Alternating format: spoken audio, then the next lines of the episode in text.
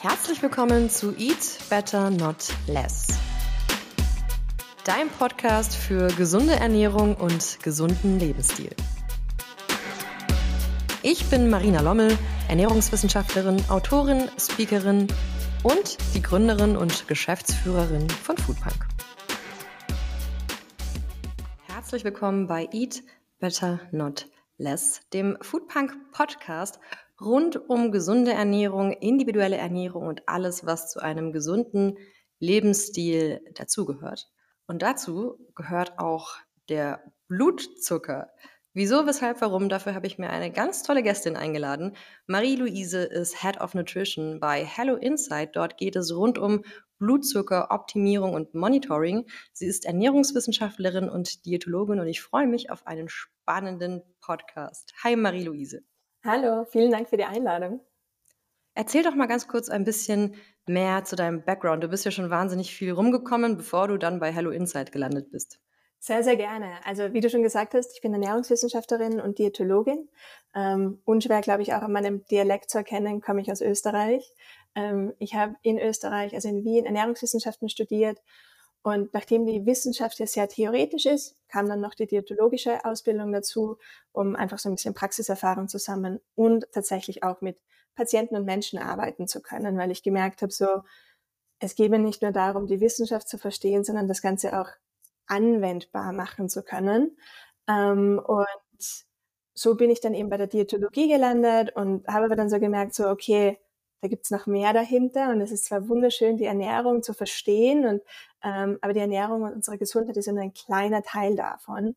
Daher dann eben auch ähm, bin ich in die USA gegangen, habe dann dort noch Public Health studiert, ähm, um wirklich so das gesamtheitliche Bild der Gesundheitslandschaft zu verstehen. Klar, die USA ist anders als Deutschland und Österreich.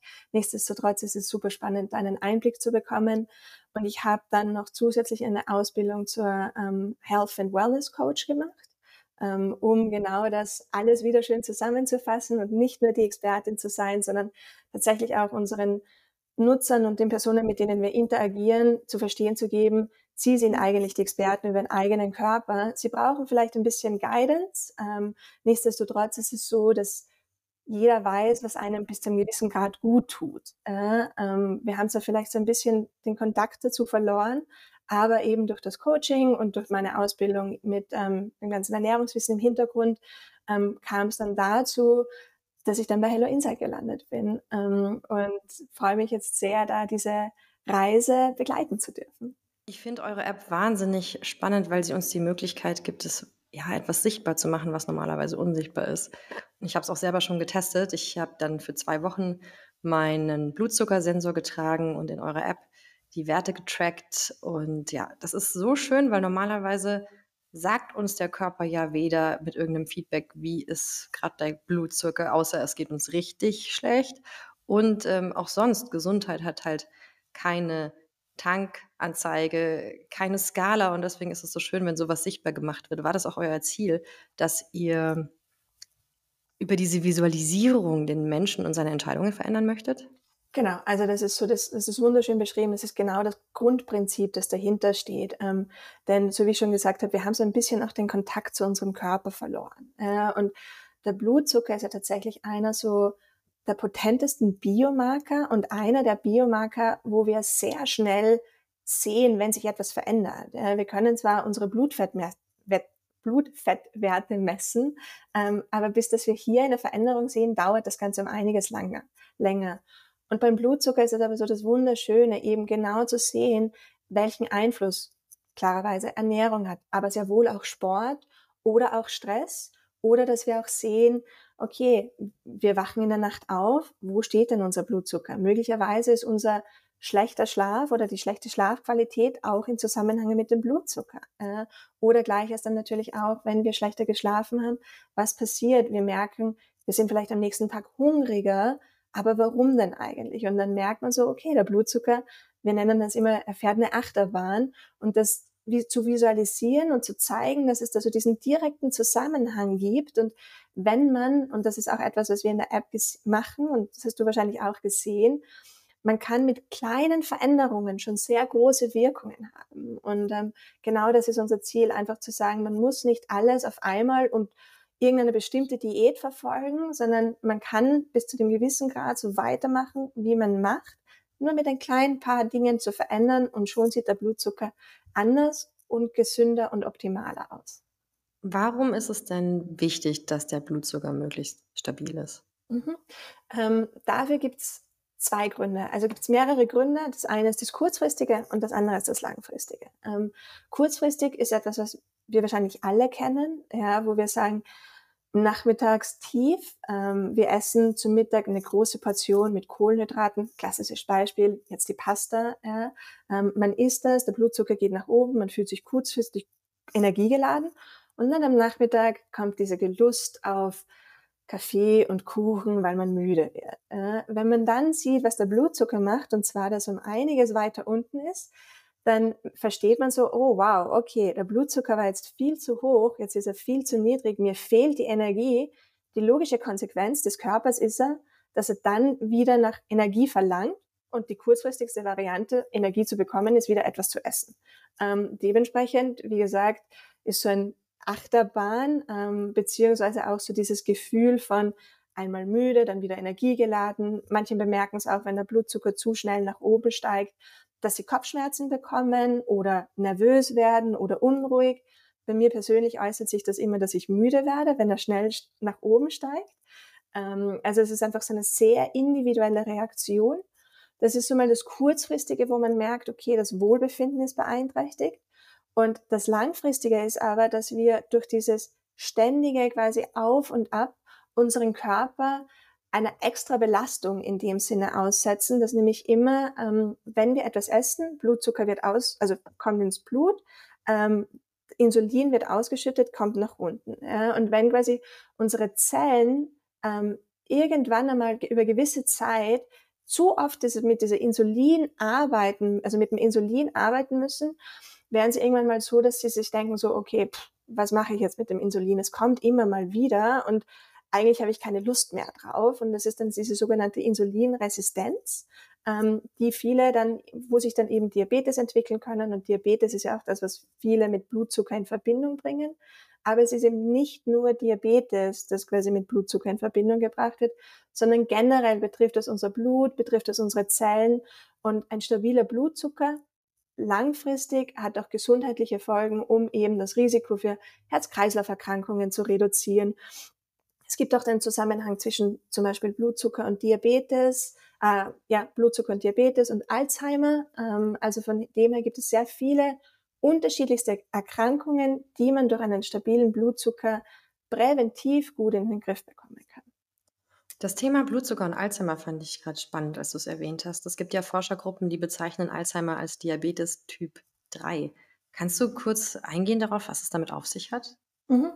Also es ist tatsächlich so, dass wenn wir, Verzeihung, wenn wir etwas essen, geht ja quasi, werden ja unsere Zellen immer wieder, unsere, unsere Synapsen bis zu einem gewissen Grad angeregt. Ja? Der Blut, das, äh, die Energie kommt rein ähm, und wird dann an die Zellen gebracht, damit sie agieren können. Wenn wir jetzt hingegen ähm, ständig etwas Süßes zu uns nehmen und ständig quasi Insulin ausschütten, werden die Zellen dadurch, wie ich schon gesagt habe, etwas weniger sensitiv oder resistenter und können dann quasi auch diese Synapsen im Gehirn, welche mit Alzheimer in Verbindung gebracht werden oder mit den Gehirnfunktionen, blockieren. Und dementsprechend kann es eben dann dazu kommen, dass es Personen, die Diabetes haben, eher ein höheres Risiko ähm, für Alzheimer bekommen. Also ich sage immer so, die Zellen verkleben dann und werden nicht mehr ganz so sensitiv darauf, die Funktionen aufrechtzuerhalten, die sie eigentlich machen sollten. Hm, ich finde das Thema persönlich so spannend, weil ich mich viel mit Neurologie befasst habe und neurodegenerativen Erkrankungen. Ähm, ich war mal im Labor und habe ein halbes Jahr an Parkinson-Zellmodellen äh, mhm. mitgearbeitet. Super spannend. Und es ist so spannend und ähm, meine Abschlussarbeit an der Uni war über ketogene Ernährung und ketogene Stoffwechsellagen und gerade im Bereich Neurodegeneration wird da ganz viel geforscht. Nämlich wenn der Zuckertransport in die Zelle nicht mehr richtig funktioniert, gibt es noch diesen Umweg, dass es eben durch spezielle MCT-Transporter Ketonkörper können aufgenommen werden, damit diese Zelle irgendwie noch an Energie kommt. Denn bei Parkinson zum Beispiel ja auch, ähm, diese Zellen können quasi verhungern. Also diese dopaminergen Neuronen können durch den Zuckermangel aushungern. aushungern. Das unterstützt ähm, den, ja, den, den Zelltod und das Fortschreiten der Krankheit. Und soweit wollen, ja, so mhm. weit wollen wir gar nicht vorausdenken. Wir sind ja im Hier und Jetzt, was unseren Blutzucker betrifft. Aber ich finde es so wahnsinnig spannend, wie viele Einflussthemen man gar nicht auf dem Schirm hat, weil die noch so viele Jahrzehnte weit weg sind und darunter eben auch neurodegenerative Erkrankungen. Wenn wir jetzt ähm, über das sprechen, was halt konkret hier ist, dann hattest du gesagt, okay, Konzentration, Hunger, Müdigkeit, all das, auch Übergewicht, Diabetes mittelfristig kann damit zusammenhängen. Wie ist es mit dem Thema Alterung? Also ich hatte auch einen ganz spannenden Podcast, da ging es um Longevity, wie kann ich möglichst alt bleiben. Hat der Blutzucker auch was mit der Alterung zu tun? Genau, also es ist tatsächlich so, es gibt unterschiedlichste Marker oder Parameter, die man sich anschaut, wenn es um das Thema Longevity geht. Und ähm, tatsächlich der Langblut, Langzeitblutzucker, also der HbA1c, ist einer dieser Parameter, ähm, der dazu beiträgt, quasi um halt zu definieren, okay, wie schaut es mit der Longevity aus? Dazu zählt natürlich auch der Blutdruck, zählt auch der Bauchumfang ähm, und verschiedenste andere Dinge. Ähm, aber wie gesagt, der Blutzucker ist eben einer dieser Parameter. Und wie ich schon mal gesagt habe, ähm, es geht ja dann alles wieder, Blutzucker ist zwar das ist eine große Thema, nichtsdestotrotz geht es dann wieder auf diese Zellebene hinunter. Und bei der Alterung oder Zellalterung geht es natürlich dann auch wieder um die Zellen und dementsprechend ist eben auch der Blutzucker und die Funktion und die, die Aufrichtigkeit, also die, die ähm, Verfügbarkeit der Zellen und dass sie quasi so die Funktionen aufrechterhalten können, ist eben genau das, warum es wichtig ist, auch den Blutzucker in einer gewissen Balance zu behalten, ähm, um eben zu vermeiden, dass die Zellen dann irgendwann einmal sagen, okay, passt, danke, ich habe meine Arbeit getan ähm, und jetzt jetzt war's das. Ja. Hm. Diese Verzuckerung finde ich auch so spannend. Du hattest ja den HbA1c-Wert äh, genannt. Ich nenne das jetzt ganz populär wissenschaftlich Verzuckerung, ähm, was da passiert, dass ähm, Proteine und andere Moleküle sich mit Zuckermolekülen verbinden können. Und das passiert je häufiger und je schneller, desto höher der Blutzuckerspiegel die ganze Zeit ist. Und das kann ja auch wie ich gehört habe, Kollagen- und Elastinfasern betreffen. Das heißt, das Bindegewebe nimmt an Straffheit ab oder ist auch die Ursache von diesen Altersflecken, wenn ich das richtig verstehe? Ich, also ich muss gestehen, hundertprozentig bin ich mir da jetzt gerade nicht sicher, ähm, aber ich habe etwas Ähnliches gelesen. Äh, wie ganz genau das mit den ähm, Pigmentinen und so weiter funktioniert, weiß ich gerade nicht, aber ähm, tatsächlich gibt es einen Zusammen soll es einen Zusammenhang geben. Finde ich auf jeden Fall super spannend. Das ist eben auch eher was längerfristiges, aber diese Verzuckerung. Genau. Wenn der Blutzuckerspiegel häufig und oft nach oben schnellt, hat riesige Effekte auf die Gesamtgesundheit, wie wir aussehen und wie ja, wie lange wir gesund leben. Wenn wir jetzt zurück ins Hier und Jetzt kommen und du sagtest vorhin, es gibt ganz einfache Tricks, womit man das schon verbessern kann und das wird in der App bei euch empfohlen. Was sind denn solche mhm. Tricks? Wie kann ich denn meinen Blutzuckerspiegel jetzt konkret verbessern? Mhm. Ähm, also, ich sage mal so, es gibt unterschiedlichste Kategorien, ähm, die sich auf die verschiedensten Bereiche des Lebensstils ähm, fokussieren. Und ähm, wenn wir mal jetzt einmal im Bereich der Ernährung bleiben, ja, ein Trick, der immer funktioniert, ähm, der tatsächlich auch sehr einfach umzusetzen ist, ähm, ist, wir nennen es die Mahlzeitenabfolge oder die Komponentenabfolge, indem man beginnt mit Ballaststoffen zu essen, ähm, also wirklich so ballaststoffreiches Gemüse ähm, als erstes, Salat zum Beispiel, ähm, und dann Proteine und Fette zu sich zu nehmen. Als nächstes Stärke, und wirklich dann erst zum Schluss den Zucker. Äh, kommt jetzt vielleicht so ein bisschen, ja, wenn ich jetzt ein Sandwich vor mir habe, wie soll ich denn das jetzt lösen? Äh, ähm, Sandwich haben in der Regel jetzt nicht unbedingt sehr viel Salat drinnen. Äh, wenn man zum Beispiel schon beginnt, davor einen Salat zu essen oder eines meiner Lieblingstipps und Tricks ist, an einer Karotte zu knabbern oder ein Stückchen Sellerie ähm, oder Kohlrabi, einfach mal davor, bevor man dann das Sandwich isst, hat tatsächlich schon einen positiven Effekt. Ja. Gleiches gilt auch zu sagen, ähm, ein Dessert. Ja, wie ich schon vorher angesprochen habe, so Kaffee und Kuchen, vier Stunden nach dem Mittagessen, weniger optimal. Ähm, wenn man aber zum Beispiel dieses Stückchen Kuchen oder die Schokolade gleich im Anschluss an das Hauptgericht isst, hat man dennoch quasi so diese Befriedigung, die man ja eigentlich sucht bis zu einem gewissen Grad durch diese Süßspeise. Ähm, und nichtsdestotrotz, wenn es dann quasi ummantelt ist von ähm, der Mahlzeit, die man davor gegessen hat, hat es auch einen positiven Effekt auf den Blutzucker. Und ich erkläre das Ganze gerne so, dass man sich so vorstellen kann, unser Magen ist so ein bisschen wie ein Waschbecken. Ähm, und wenn man etwas isst und man startet mit den Ballaststoffen, ist als erstes Mal der Aus, äh, Ausfluss verstopft. Und dann kommen sozusagen die anderen Komponenten nach. Und wenn ganz am Schluss erst der Zucker kommt, dauert das Ganze, bis das es wirklich durchsickert, dass es überhaupt erst in den Darm kommen kann. Und somit steigt dann der Blutzucker viel, viel langsamer an. Heißt jetzt nicht, dass der Blutzucker deswegen komplett flach bleibt, ähm, aber es wird einfach ein bisschen verniedrigt oder halt quasi flacher gehalten. Das ist so einer meiner, meiner Lieblingstipps, wenn es rein um die Ernährung geht oder auch zu sagen, wenn man einen Porridge isst, der ja eine sehr beliebte Speise ist, eine Portion Protein dazugeben, ähm, die Menge an ähm, Haferflocken ein bisschen zu reduzieren und dafür ein extra Joghurt ähm, oder vielleicht auch Kokosflocken, das Fett von den Kokosflocken dazugeben, einfach um unterschiedlichste Komponenten, um eine vollwertige Mahlzeit zu erschaffen, die nicht nur sich auf Kohlenhydrate funktioniert. So, das ist mal so der Bereich, wenn man rein auf Ernährung achtet. Ähm, mein anderer Lieblingstipp ist natürlich auch, sich zu bewegen. Ähm, und zwar idealerweise so zwischen 15 und 20 Minuten, nachdem man die Mahlzeit beendet hat. Ähm, es reicht dabei, man muss jetzt dann keinen Halbmarathon laufen, sondern einfach 10 Minuten um den Block spazieren gehen, hat auch einen positiven Effekt, dass durch die Bewegung quasi der Blutzucker sofort verstoffwechselt wird und tatsächlich auch weniger Insulin dafür benötigt wird und somit wir auch quasi unserer Zelle was Gutes tun, weil wir unsere Insulinreserven schonen ähm, und dadurch geht auch der Blutzucker dann wieder nach unten. Wie gesagt, auch hier nicht komplett flache Kurve, aber dennoch etwas, das uns hilft, quasi in Balance zu bleiben und eben auch zu vermeiden, dass der Blutzucker zu stark absinkt, beziehungsweise wir dann eben wieder diese vorher beschriebenen Beschwerden bekommen.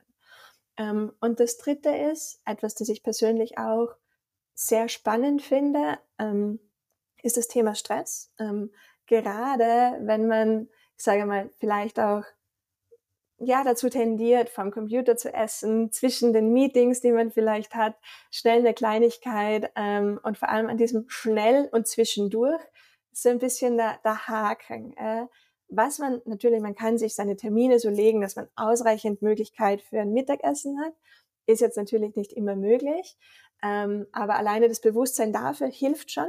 Ähm, und das andere ist, sich einfach bewusst Zeit zu nehmen und ein paar tiefe Atemzüge durchzu, also wirklich durchzuatmen. Es reichen schon fünf tief, wirklich bewusste Atemzüge, um den Stress in dem Fall zu reduzieren und bewusst quasi die Mahlzeit aufzunehmen, denn auch das hat dann quasi einen positiven Einfluss auf den Blutzucker. Das ist jetzt nicht so direkt wie die Ernährung, die man optimieren kann, nichtsdestotrotz eine wunderschöne Möglichkeit, um in unserem doch sehr gehetzten Alltag vielleicht manchmal ähm, den Blutzucker besser im Griff zu haben.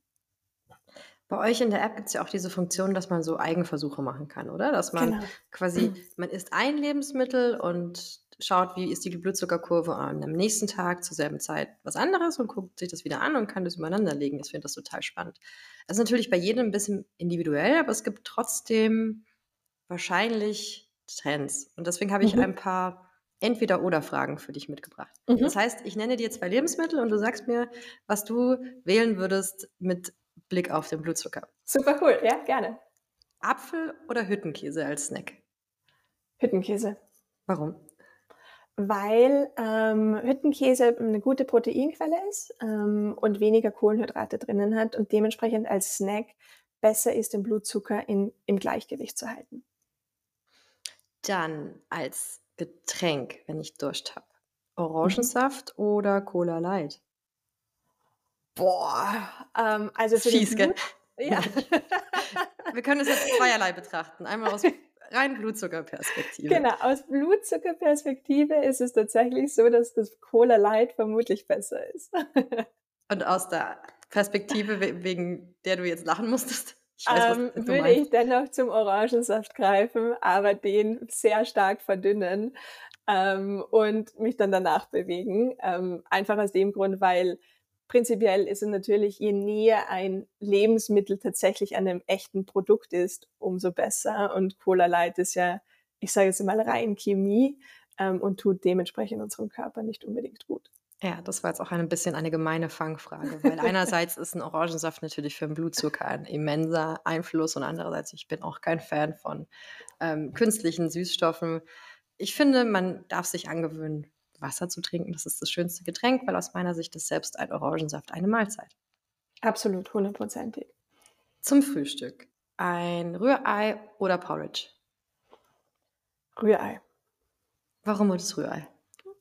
Ähm, da, also beim, beim Rührei ist es tatsächlich so, dass wir gesehen haben, wenn man den Tag mit einem süßen Frühstück und ein Porridge ist ja tatsächlich eher süß, ähm, mit einem süßen Frühstück beginnt, neigt der Körper eher dazu, immer wieder mit stärkeren Schwankungen ähm, den Blutzucker auszugleichen. Ähm, und dementsprechend sind wir, also neigt der Körper dazu, ähm, eher auf die Blutzuckerachterbahn aufzusteigen, als wenn wir mit einem pikanten ähm, Frühstück ähm, starten, wie zum Beispiel einem Rührei. Außerdem ist es auch so, dass üblicherweise ein Rührei, je nach, natürlich nach Portionsgröße, aber Rührei und proteinhaltige Frühstücksmöglichkeiten halten länger satt als kohlenhydratreiche. Vorhin hattest du kurz angesprochen, dass man natürlich auch einzelne Lebensmittel und Gerichte pimpen kann. Wie würdest du das Porridge nochmal aufpimpen?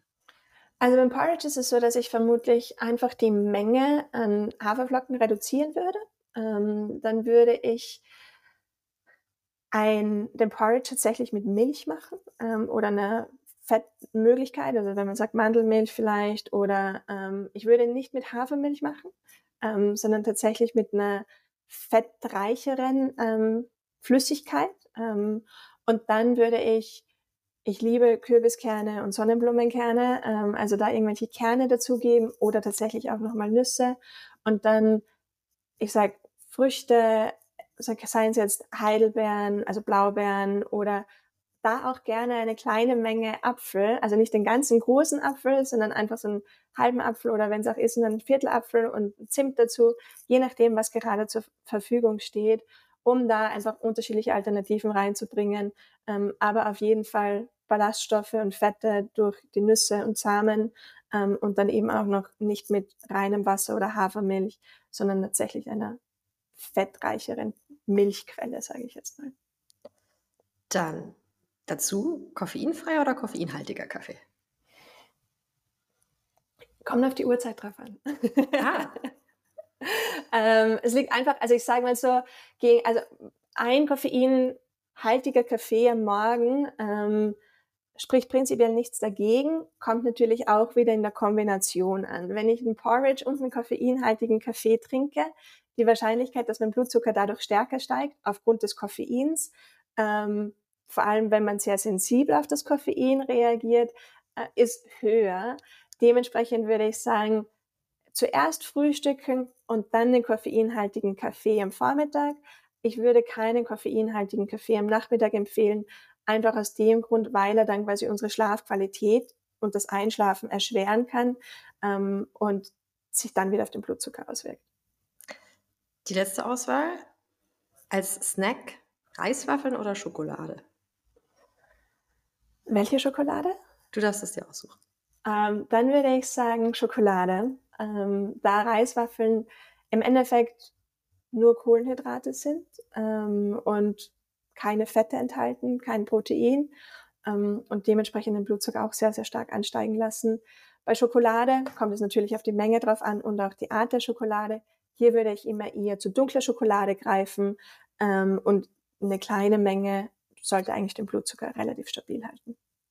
Du hast vorhin gesagt, du würdest keine Hafermilch verwenden und das habe ich schon mhm. öfter gehört. Das ist ja der größte Trend, Hafermilch, Cappuccino. Du würdest mhm. eher zur Milch greifen. Woran mhm. liegt das? Ähm, wenn man sich überlegt, woher kommt denn die Hafermilch? Ähm, also Hafermilch ist ja quasi gepresstes Getreide. Ähm, und wenn man mal ganz genau hinschmeckt, sich diese Zeit nimmt, schmeckt Hafermilch auch süß. Ne? Ähm, und dementsprechend, wenn man rein ein Glas Hafermilch trinken würde, steigt der Blutzucker viel, viel schneller an, weil es, wie gesagt, ich nenne es unter Anführungszeichen Zucker in reiner Form ist. Ähm, und dementsprechend, und da ist auch kein Fett und kaum Protein drinnen. Ähm, und dementsprechend steigt bei Hafermilch der Blutzucker um einiges schneller an, als wenn man jetzt, ich sage jetzt mal, Mandelmilch trinken würde, ungesüßte oder ähm, auch Erbsenmilch ist auch etwas, was ähm, den Blutzucker relativ flach hält oder tatsächlich auch Kuhmilch.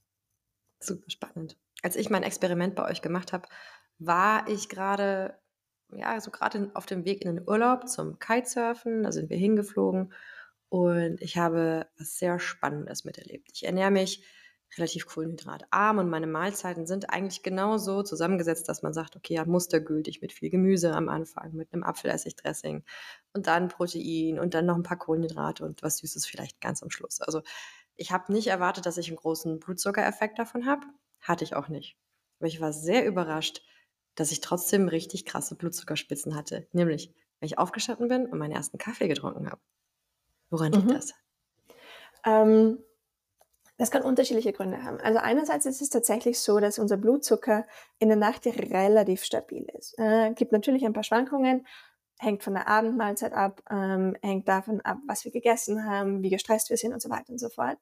Aber wir, es ist so, dass unser Blutzucker in der Früh, vor allem wenn wir re halbwegs regelmäßig aufstehen, ähm, sinkt da kurz vor dem Aufstehen mal kurz ab und steigt dann nach oben. Ja, ich, das ist einfach eine Reaktion unseres Körpers, ähm, die dafür, also die zeigt so, okay, Marina, es ist Zeit, dass du jetzt aufwachst. Ja, und der gibt dir quasi so diesen Energiekick. Ähm, und dementsprechend ist es wirklich so relativ regelmäßig, dass der Blutzucker dann nach oben steigt. Ja. Wenn wir dann quasi aus dem Bett steigen und dann gleich als erstes mit dem Kaffee starten, ist es nochmal dieser zusätzliche Energiekick, wo der Körper dann, ich nenne es mal so, kurzzeitig überfordert ist, auch tatsächlich mit dem Koffein, das gerade daherkommt, ähm, so dass er dann einfach mal sagt, so wow, das ist jetzt echt ein bisschen zu, too much stress ähm, und ich weiß jetzt nicht, was ich mit dieser Energie machen soll. Äh, dementsprechend die Empfehlung eher tatsächlich eine Kleinigkeit zu essen, eher ein pikantes Frühstück und dann erst den Kaffee zu trinken, um diese Stressreaktion des Körpers abdämpfen zu können. Es gab zwei weitere Momente, wo mein Blutzucker richtig hochgegangen ist und ich habe nichts gegessen. Der zweite Moment war, wir kamen an am Flughafen und haben dann festgestellt, der Flieger war gestrichen. So, wir sind zum Glück früh genug da gewesen, äh, wurden dann ganz kompliziert umgebucht. Es war richtig, richtig eng getaktet. Wir waren dann irgendwann ähm, an einem Flughafen, wo es darum ging, den Anschluss zu erwischen. Und ich saß im Flugzeug und ich wusste, gleich muss ich um mein Leben rennen. Ich muss einfach so schnell rennen, wie ich kann, um diesen Flieger zu erwischen. Und hinterher, als ich das alles geschafft habe und gerannt bin wie eine Verrückte, setze ich mich wieder hin und schaue halt auf die App und ich sehe, der Blutzucker ist angestiegen, aber bevor ich gerannt bin, als ich noch mhm. gesessen bin und mir nur gedacht habe, okay, gleich muss ich richtig, richtig Gas geben, ist er mhm. hochgestiegen. Hochgeblieben und kaum habe ich es geschafft und ich saß wieder, wieder abgefallen. Wie lässt mhm. sich das erklären? Ähm, das ist tatsächlich noch so einerseits das Thema Stress, was ich schon angesprochen hatte.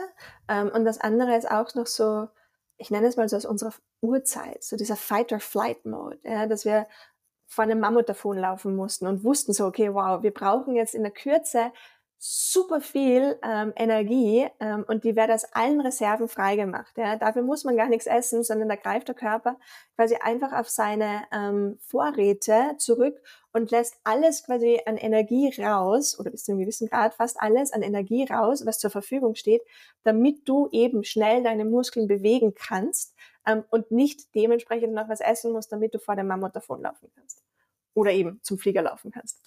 Ich finde das so spannend, denn diese antizipierte Stressreaktion ist ja etwas, was, also nur weil ich mir das in meinem Kopf vorstelle, mhm. dass ich gleich laufen muss, steigt die Herzrate und mein Blutzuckerspiegel geht hoch und meine Stresshormone sicherlich auch. Nur weil ich mir das vorstelle. Und ich finde das so mhm. faszinierend, welchen Einfluss die Psyche hat. Das Absolut. heißt, umgekehrt kann ich wahrscheinlich mit Entspannung oder Entspannung meiner Psyche auch dagegen wirken, oder? Genau, absolut. Und das ist auch das, was ich zuerst gemeint habe. So, wenn man merkt, so man hat einen stressigen Alltag, um sich einfach mal wirklich hinzusetzen und fünf tiefe Atemzüge zu machen oder auf die Wiese hinauszusehen oder was auch immer, um diesen, ja, diese Stressreaktion durch dieses Bewusstmachen einfach wieder zu reduzieren. Äh, und das sind sehr viele Wege im, im Gehirn ähm, dabei beeinflusst, wo ich nicht jeden einzelnen kenne, aber ich kann es auf jeden Fall sagen, es funktioniert. Äh, oder einfach mal wirklich so einfach tief einzuatmen und die Atmung hat einfach einen sehr, sehr starken Einfluss tatsächlich auch auf unseren Stressmechanismus und dementsprechend ist das eines der Dinge, die ich immer gerne empfehle, wenn jemand sehr gestresst ist und man merkt es auch so, wenn die Finger kribbeln oder wenn man so ein bisschen schwitzt und so weiter, sich einfach mal wirklich hinzusetzen, tief Luft zu holen ähm, und dabei quasi so den Stress wegzublasen, sagen wir mal so. An dieser Stelle folgt unsere Werbeeinblendung. Der Podcast wird dir präsentiert von Foodpunk. Das Unternehmen, das ich 2015 gegründet habe, erstellt personalisierte Ernährungspläne. Das heißt, mit Foodpunk kannst du ganz leicht und effizient dein persönliches Ziel erreichen. Egal, ob du abnehmen möchtest, Muskeln aufbauen, dich definierter fühlen oder deine Gesundheit verbessern möchtest, Foodpunk ist dein Partner.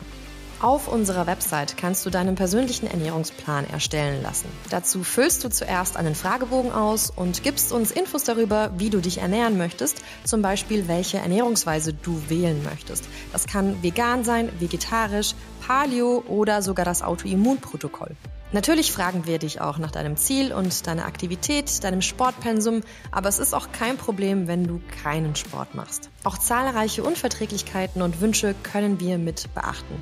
So ist zum Beispiel ein histaminarmer Ernährungsplan möglich oder aber auch der Ausschluss von einzelnen Lebensmitteln, die du nicht essen möchtest. Klick dich jetzt rein auf foodpunk.com/podcast, füll den Fragebogen aus und starte mit deiner individuellen gesunden Ernährung mit uns durch. Unterstützt wirst du von tausenden Menschen in der Foodpunk Community und unseren kompetenten Ernährungswissenschaftlerinnen bei Foodpunk. Und das finde ich so toll, weil jeder hat schon mal gehört, ja, du solltest weniger Stress haben und es geht vielleicht hier rein und da raus, weil ja, ja, kann ich aber nicht. Und durch eure App wird es halt sichtbar. Ich habe den Blutzuckerspiegel als Marker und ich sehe plötzlich meinen Stress auf einer Skala, der hochgeht mhm. anhand des Blutzuckerspiegels. Und wenn ich meditiere und atme, sehe ich, welchen Einfluss das hat. Das ist so wertvoll. Absolut. Und ähm, da vielleicht auch noch ganz kurz für all jene, die jetzt in unserer App ausprobieren werden. Ähm, im Vergleich zu unseren Mitbewerbern ist unsere optimale Breite ähm, oder der optimale Bereich ähm, etwas niedriger. Ja, also wirklich, ich nenne es mal sehr knackig gehalten. Aber genau aus diesem Grund, den du auch beschrieben hattest, zu diesen Stress visualisierbar zu machen. Denn wenn wir die Breite oder diesen Optimalbereich größer setzen würden, dann würden wir gar nicht so sehr bemerken, welchen Einflussfaktor jetzt tatsächlich Stress auf unseren Körper und auf unseren Blutzucker hat. Deswegen ist es so, dass wir uns dafür entschieden haben. Ähm, einerseits wurden wir von unserem medizinischen ähm, ja, Beirat quasi angehalten, je niedriger, desto besser. Ähm, aber nichtsdestotrotz war dann auch für uns so, dass wir gesagt haben, okay, wenn wir die Breite oder diesen Bereich auf 140 setzen würden, würde man oftmals gar nicht merken, so, wow, dieses eine Meeting hat mich jetzt doch mehr gestresst, als ich dachte, weil man, es sieht einfach nicht so stark aus. Ja. Wenn es aber zwischen 110 und 140 auf einmal so Schwankungen gibt, fällt auf einmal viel mehr auf. Und das ist genau der Grund, warum wir uns entschieden haben, klar, Ernährung ist der eine Faktor, aber der andere Faktor eben, wie auch schon angesprochen, der Stress beziehungsweise die Bewegung, auch die haben einen Einfluss auf den Blutzucker.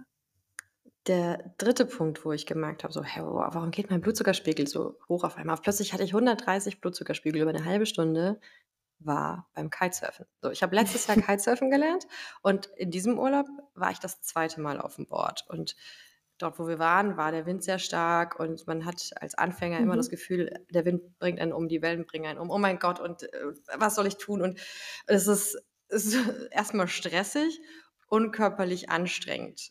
Und jetzt denkt man vielleicht erstmal, Sport verbraucht doch Blutzucker. Warum steigt denn mein Blutzucker plötzlich bei Sport an?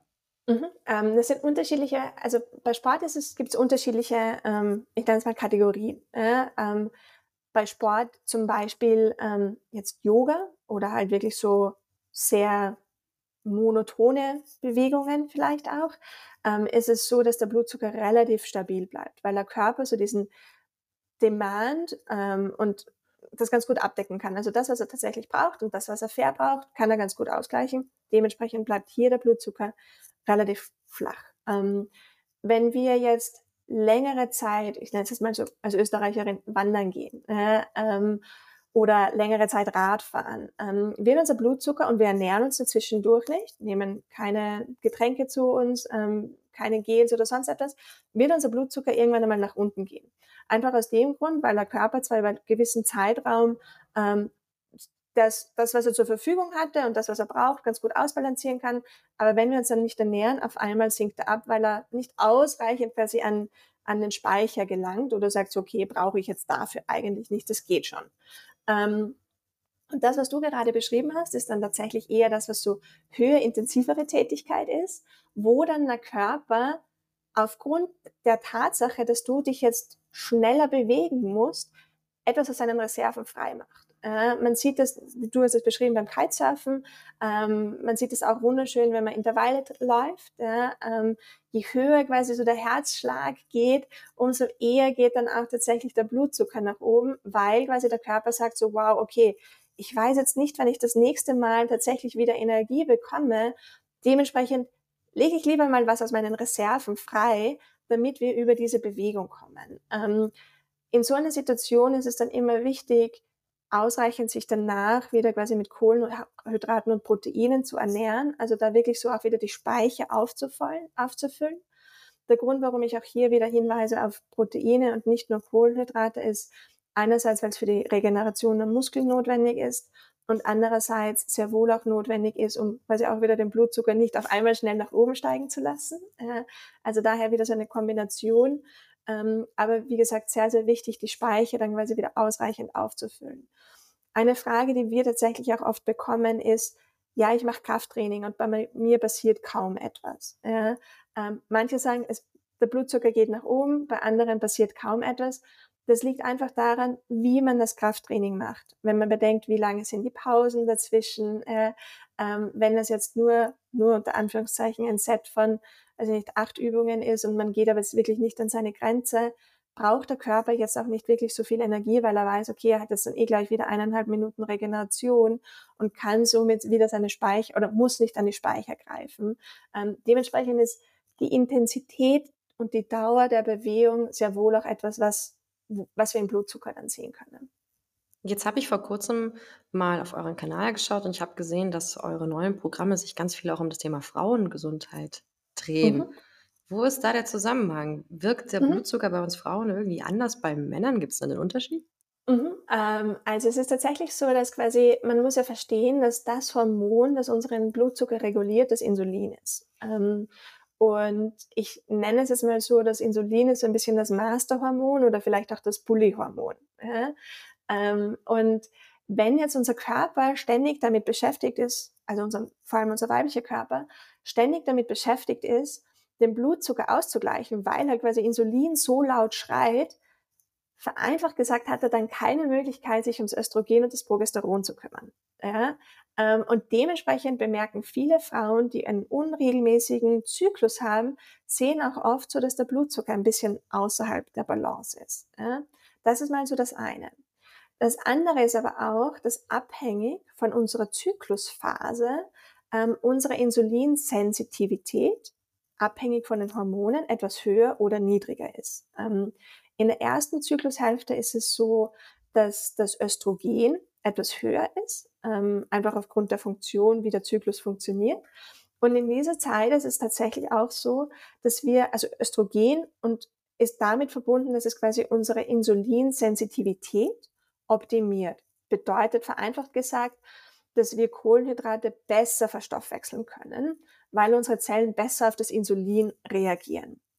In der zweiten Zyklushälfte ist jetzt jedoch unser Hormonverhältnis ein bisschen anders und Progesteron ist etwas höher als das Östrogen, also das Verhältnis ist verschoben und dementsprechend Progesteron ist nicht so insulinsensitiv. Ich würde jetzt nicht sagen, es fördert Insulinresistenz, das nicht, aber es ist so, dass es quasi unsere Insulinsensitivität reduziert. Das bedeutet auch, dass es quasi schwieriger sein kann, die Kohlenhydrate, die vielleicht in der ersten Hälfte noch super funktioniert haben, in der zweiten Hälfte dann wieder ausgleichen zu können.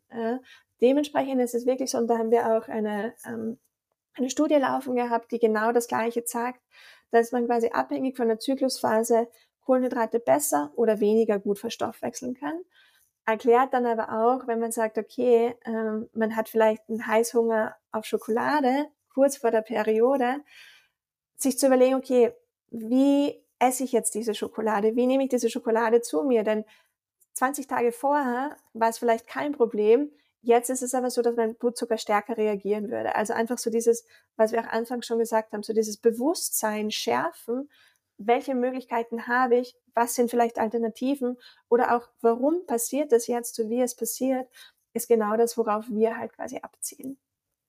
Ich finde es so spannend. Das heißt, einerseits erfahre ich eben dadurch, ähm, dass ich sehe, wie reagiert mein Blutzucker auf das ein und dasselbe Lebensmittel in den unterschiedlichen Zyklusphasen.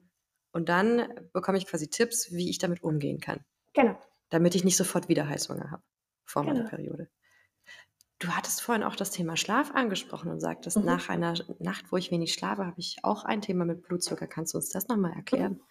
Ähm, gerne. Also das ist tatsächlich so, die, Bezie die, Beziehung zwischen Schlaf und Blutzucker äh, geht in beide Richtungen. Äh, ähm, um auf deine Frage einzugehen, was passiert, wenn ich schlecht geschlafen habe, ist es so, dass unser Körper bis zu einem gewissen Grad mehr gestresst ist, weil er nicht so erholt ist. Äh, und wie wir schon, wie du es auch beschrieben hattest, durch deine ähm, Reise mit dem Kitesurfen, ähm, ist es tatsächlich so, wenn wir schlechter geschlafen haben, unser Blutzuckerlevel ist bis zu einem gewissen Grad automatisch erhöht, unter Anführungszeichen, wie gesagt, automatisch.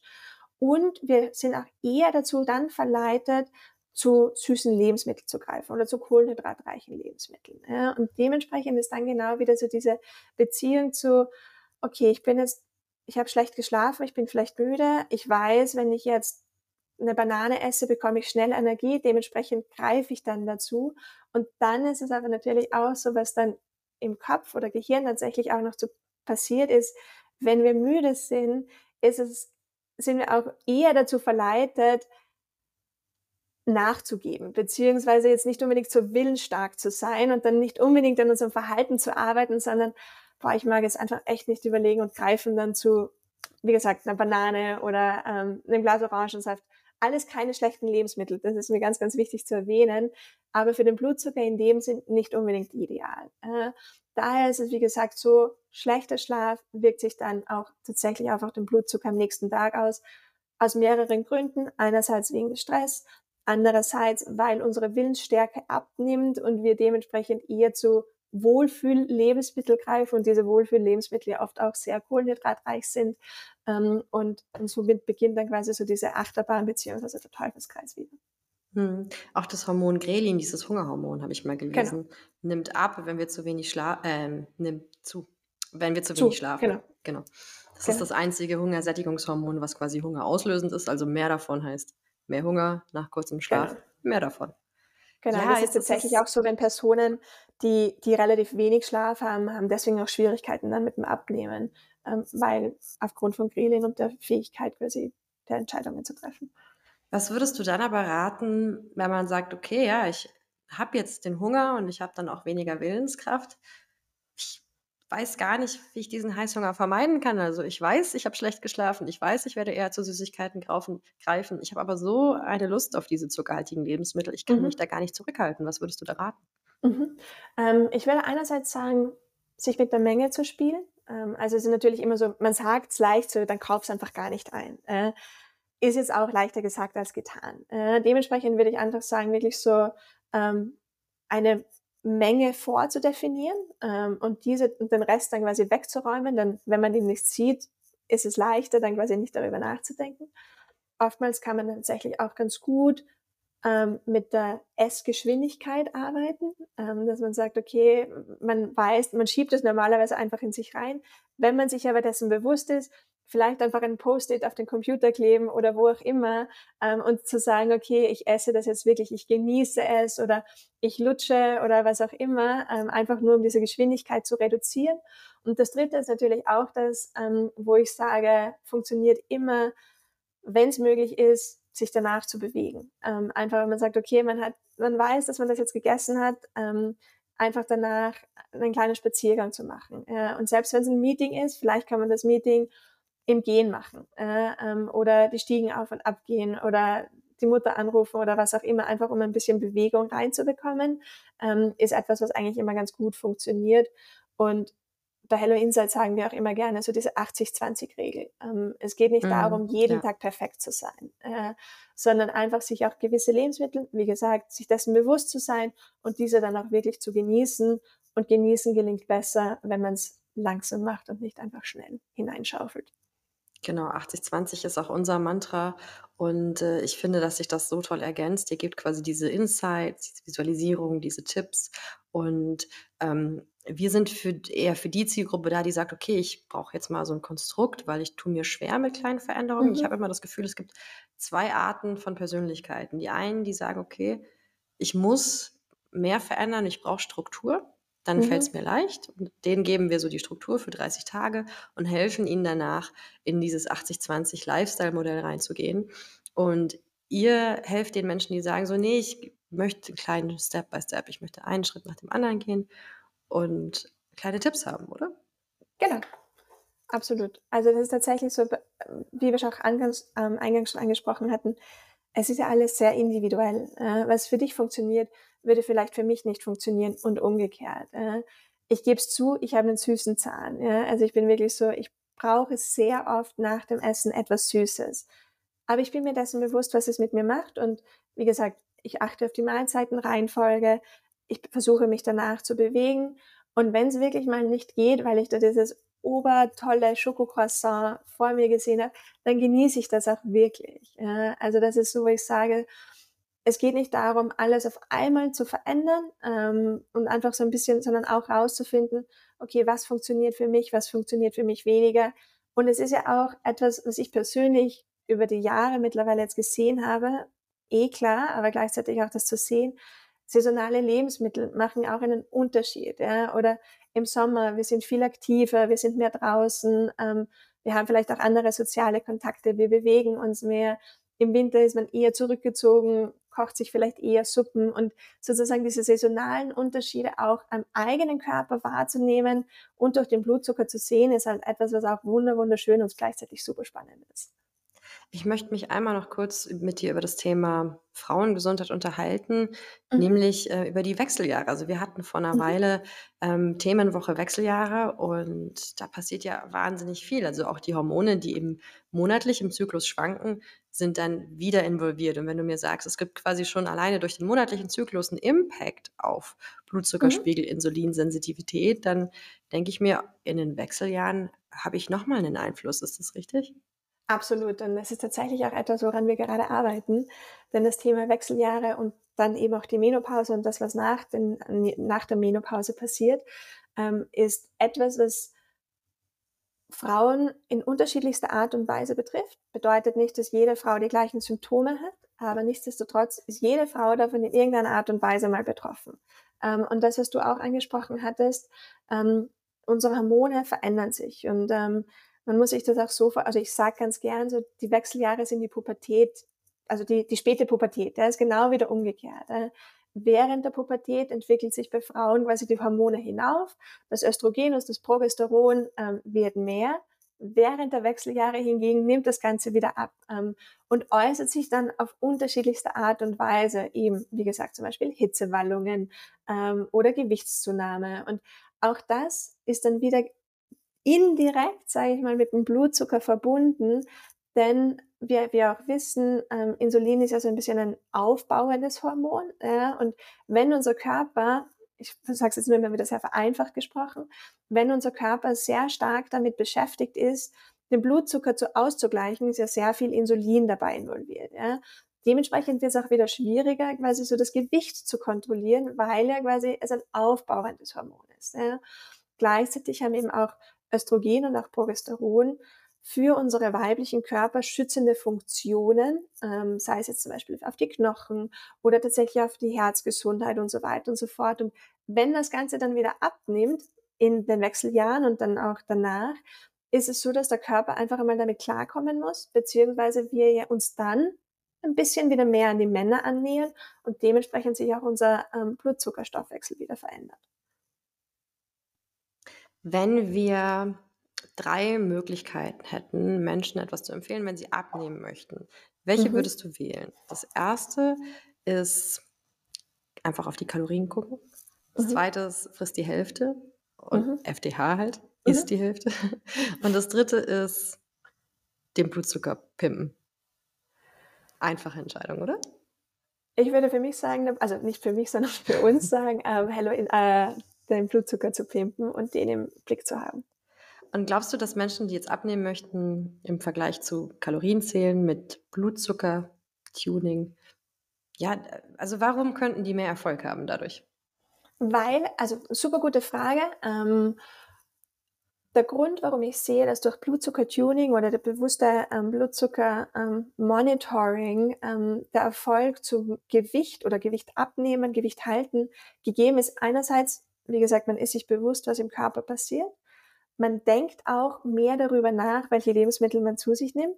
Und das Dritte ist natürlich das Offensichtlichste, weil, wie gesagt, Blutzucker und Insulin und dementsprechend dann auch quasi der Stoffwechsel im Sinne von aufbauend oder eben die Möglichkeit abbauen zu können, viel besser im Griff gehalten wird. Ähm, und ich persönlich empfehle in solchen Situationen dann eben auch, es geht gar nicht so sehr darum, nur die Kalorien zu zählen, ähm, sondern einfach wirklich eine gute, ausgewogene und abwechslungsreiche Ernährung zu haben, hat viel mehr Erfolg, als zu sagen, okay, ich esse nur 800 Kalorien oder ich esse nur 500 oder was auch immer dann das Ziel ist, sondern einfach einen bewussten Lebensstil zu führen und nur Kalorien zählen ist meiner Meinung nach kein bewusster Lebensstil. Ich habe eine persönliche Frage an dich. Mhm. Was ist deine innere Motivation? Was treibt dich, dass du dieses große Interesse für eine gesunde Ernährung entwickelt hast? Eine sehr gute Frage. Ähm, Und was motiviert dich, dass du das auch für dich umsetzt? Mhm. Ähm, super gute Frage. Also ich muss das gestehen, bei mir in der Familie einerseits gibt es ähm, einige Personen, die Diabetes haben. Ähm, einerseits direkt meine Mutter, die leider auch, ich sag's leider auch, insulinpflichtig ist. Ähm, und dementsprechend hat mich das Thema Blutzucker und was kann man dafür machen ähm, schon immer interessiert.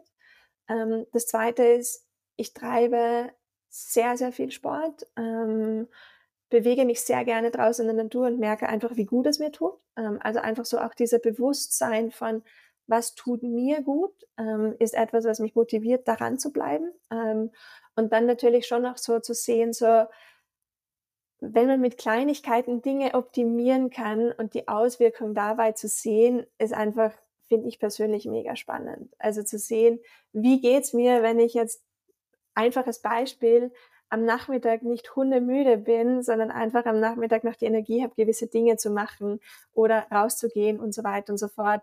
Ähm, also das ist wirklich so einerseits familiär das Thema Gesundheit und Medizin und andererseits mein persönliches Interesse, weil ich merke, wie viel besser es mir geht ähm, und dementsprechend spreche ich gerne darüber und lebe es in dem Fall auch. Und wenn du jetzt auf eine einsame Insel auswandern müsstest und du dürftest drei Lebensmittel mitnehmen, was wäre mhm. das? Auf jeden Fall Joghurt. ich liebe Joghurt. Ähm, dann ähm, wären es wahrscheinlich entweder Kürbiskerne oder Sonnenblumenkerne oder so etwas. Ich esse leider, also ich vertrage leider keine Nüsse, sonst wären es vermutlich Nüsse. Aber ich mag so dieses, dieses Crunch-Effekt. Ähm, und dann, gute Frage, entweder ein Apfel oder Heidelbeeren. Ähm, einfach aus dem Grund, weil so ein bisschen was Süßes noch dabei ist, aber gleichzeitig auch die Kohlenhydrate, die man ja auch braucht. Ja? Ähm, und dann so ein bisschen Vitamine noch zusätzlich neben dem Joghurt mit Kohlen, also mit Proteinen und Fetten und den Ballaststoffen von den Kernen. Ähm, ich glaube, das wäre so meine optimale. Ich könnte mich auch tagtäglich nur von dem ernähren. Das klingt nach auch nach, ja, nach einem sehr leckeren Frühstück auch. Genau. Wir haben ja ganz viele Foodpunks, die zuhören. Also für alle, die Foodpunk vielleicht doch noch nicht kennen, ich glaube, die meisten sind Foodpunks. Wir haben vor acht Jahren gegründet und haben mittlerweile über 100.000 Menschen über die verschiedenen Kanäle in unserer Community. Und die Ernährungspläne sind an sich Blutzucker optimiert. Und ich glaube trotzdem, dass es wahnsinnig interessant ist, für unsere Teilnehmer und Kunden, Kundinnen, da nochmal reinzusehen. Weil vielleicht sehen die ja sowas wie ich, dass ihre Ernährung eigentlich total toll Blutzucker optimiert ist, aber der Stress oder der Kaffee vielleicht ein Thema ist und lernen dadurch noch mehr über sich.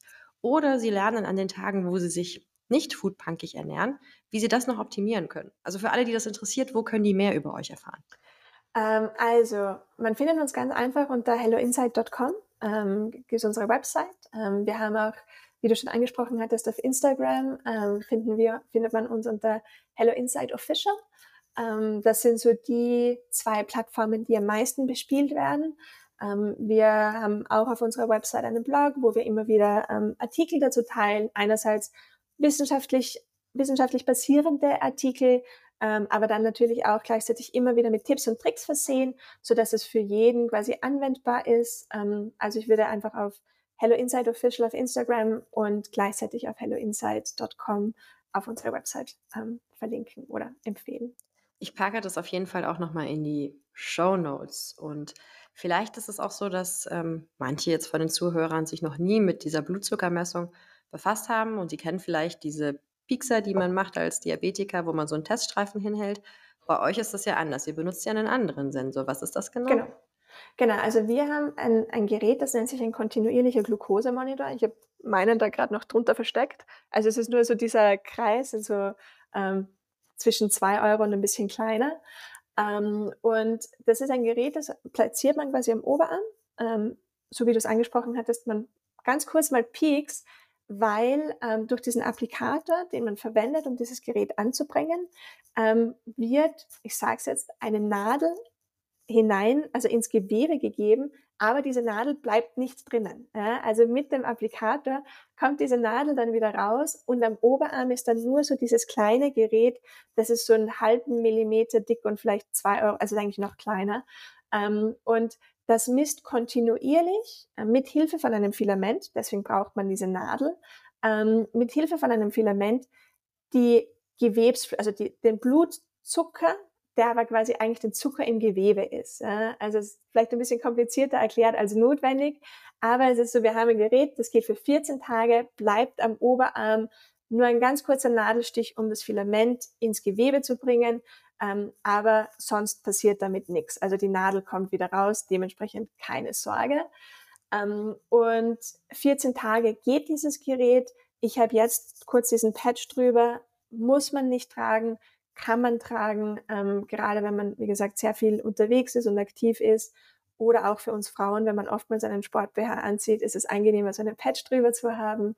Ähm, und nach 14 Tagen läuft dieses Gerät quasi wieder aus. Man bekommt eine Benachrichtigung, wie lange der Sensor noch geht.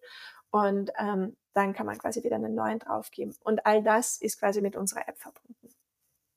Total spannend. Also es lohnt sich, sich das mal anzuschauen, was im eigenen Körper passiert. Ich persönlich bin ja überzeugt davon, dass der Schlaf das günstigste Biohacking-Tool ist, was wir haben, und der Blutzuckerspiegel das wichtigste Ernährungstool ist, was wir haben. Mhm. Weil, wie wir gerade besprochen haben, hat einen Einfluss auf unsere Alterung, die sichtbare Alterung, aber auch die unsichtbare Alterung, Krankheitsrisiken, ähm, wir haben über neurodegenerative Erkrankungen gesprochen. Wir haben auch über das Abnehmen gesprochen. Der Blutzuckerspiegel hat einen großen Einfluss auf Heißhunger, auf die Abnahme, aber auch auf die Konzentration. Also alles dreht und wendet sich irgendwie darüber. Und wenn man lernt, den Blutzuckerspiegel gut zu kontrollieren, macht man meistens auch solche Ernährungsgewohnheiten und fördert solche, die auch insgesamt gesünder sind. Auf den Proteinbedarf achten, Gemüse dazu, gute Fette. Eine sehr, sehr schöne ja ein sehr schöner Kernmarker für viele Dinge, die sich positiv auf die Gesundheit auswirken. Ich sage vielen, vielen Dank, Marie-Louise, für dieses tolle Gespräch. Danke, dass du dir die Zeit genommen hast.